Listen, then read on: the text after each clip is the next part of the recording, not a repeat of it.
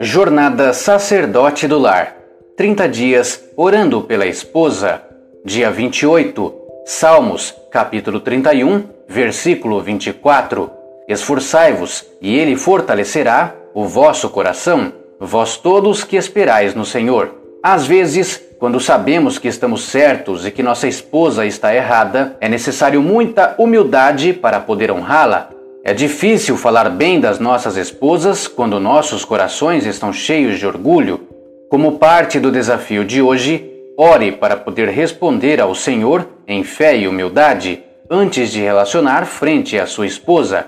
Fale com sabedoria e deixe os resultados a Deus. A humildade que provém de uma relação correta com Deus, bem como a humildade que vem quando um homem está desejoso de escutar a Deus e de ser ensinado por Sua palavra, é verdadeiramente uma qualidade preciosa. Jesus foi um exemplo de humildade quando estava disposto a submeter-se à vontade do seu Pai.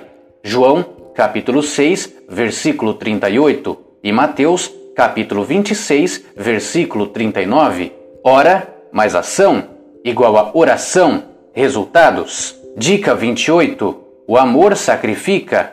Muitos se casam hoje acreditando que os seus pares conjugais serão responsáveis por fazê-los felizes, e isso é uma mentira, para não dizer que é uma idolatria, pois nós, como cristãos, sabemos que a verdadeira felicidade encontra-se em Deus somente. O real objetivo do matrimônio é amor ao próximo, não esse amor que é pregado no mundo secular.